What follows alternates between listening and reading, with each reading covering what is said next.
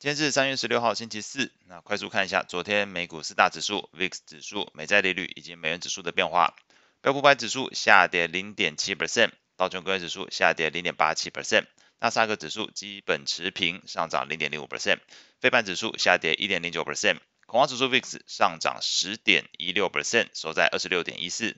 美国十年期公债利率是下降了十七点四个基点，来到三点四六二 percent。美国两年期公债利率则是下降三十三点三个基点，来到三点八九二 percent。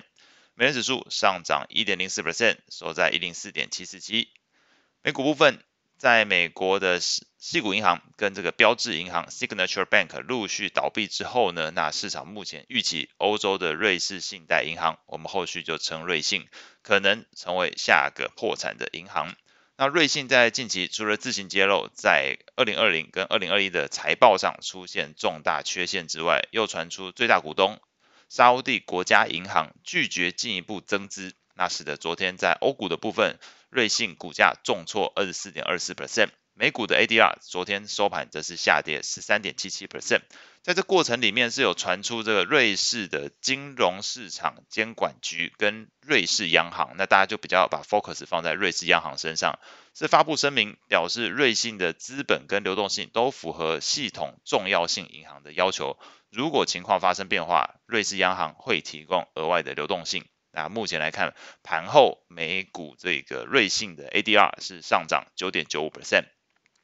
在昨天整个投资气氛在担心银行业又要再起波澜之下呢，的避险情绪高涨，VIX 指数飙升十点一六 percent，股债两市观察到又再度呈现这个走势相反，这个股跌再涨，反映出整个投资人在两类资产之间的一个移动状态。观察类股的部分来看，公用事业、通讯服务还有必需消费类股表现是最强，那能源、原物料跟金融类股表现是最差。值得留意的是，在尖牙股的部分，除了观察到，除了特斯拉昨天是下跌一点五三 percent 之外，其余基本上都是做上涨的，应该说都是上涨。那特别去关注的话是，刚刚前面提到通讯服务上涨的幅度，昨天来看是相对比较强劲的。那主要受到的就是昨天 Netflix 是大涨三 percent，Google 上涨二点二八 percent，脸书的部分那是延续前一天涨势，继续在上涨一点九二 percent，使得昨天来看呢这一部分来说，在通讯服务。算是一个另类的一个骑兵哦，特别突出来。不然以昨天来讲，公用事业跟必需消费表现比较强，这个还是符合一般在防御属性上面的一个架构。那在债券市场部分，最新公布的美国二月份 PPI 年增率四点六 percent，比市场预期的五点四 percent 跟前一期的六 percent 明显都回落。这次是四开头，先前是预估五开头，然后前一期是六开头，所以这次是四点六 percent，表现不错。那月增率甚至是负的零点一 percent，市场预期是正的零点三，跟前一期是正的零点七，那也很明显，这个直接变成负值哦，明显是下滑。另外，在美国的二月份。零售销售月增率则是负的零点四 percent，同样是比市场预期跟前一期都来得低。综合这两项数据，你会发现到在生产端的通膨出现下滑情况，同时在零售销售部分表示是市场消费力道这部分也出现转弱。那其实都对于市场对这个费的升息的预期降温效果来讲是有相当大帮助。那再加上昨天整个市场避险情绪转强，那资金是流到公债去做避险的动作之下，昨天的十年期美债利率下降了十七个基点，两年期重挫超过三十个基点。如果去观察美国 ETF 的变化，债券型 ETF，二十年期公债 ETF TLT 昨天上涨一点九三 percent。那七到十年期公债 ETF 则是上涨了一点四四 percent，一到三年期公债 ETF 上涨零点五九 percent，投资等级债券 ETF LQD 上涨零点九六 percent，但是整个非投资等级债券 ETF 的大方向来讲，这 HYG 是下跌零点三三 percent，表示在整个股市拉回的过程里面，呃，性品比较差的部分，那会跟随市场去做一个联动，所以昨天反而在债市里面是非投资等级债券表现比较差，外汇市场部分。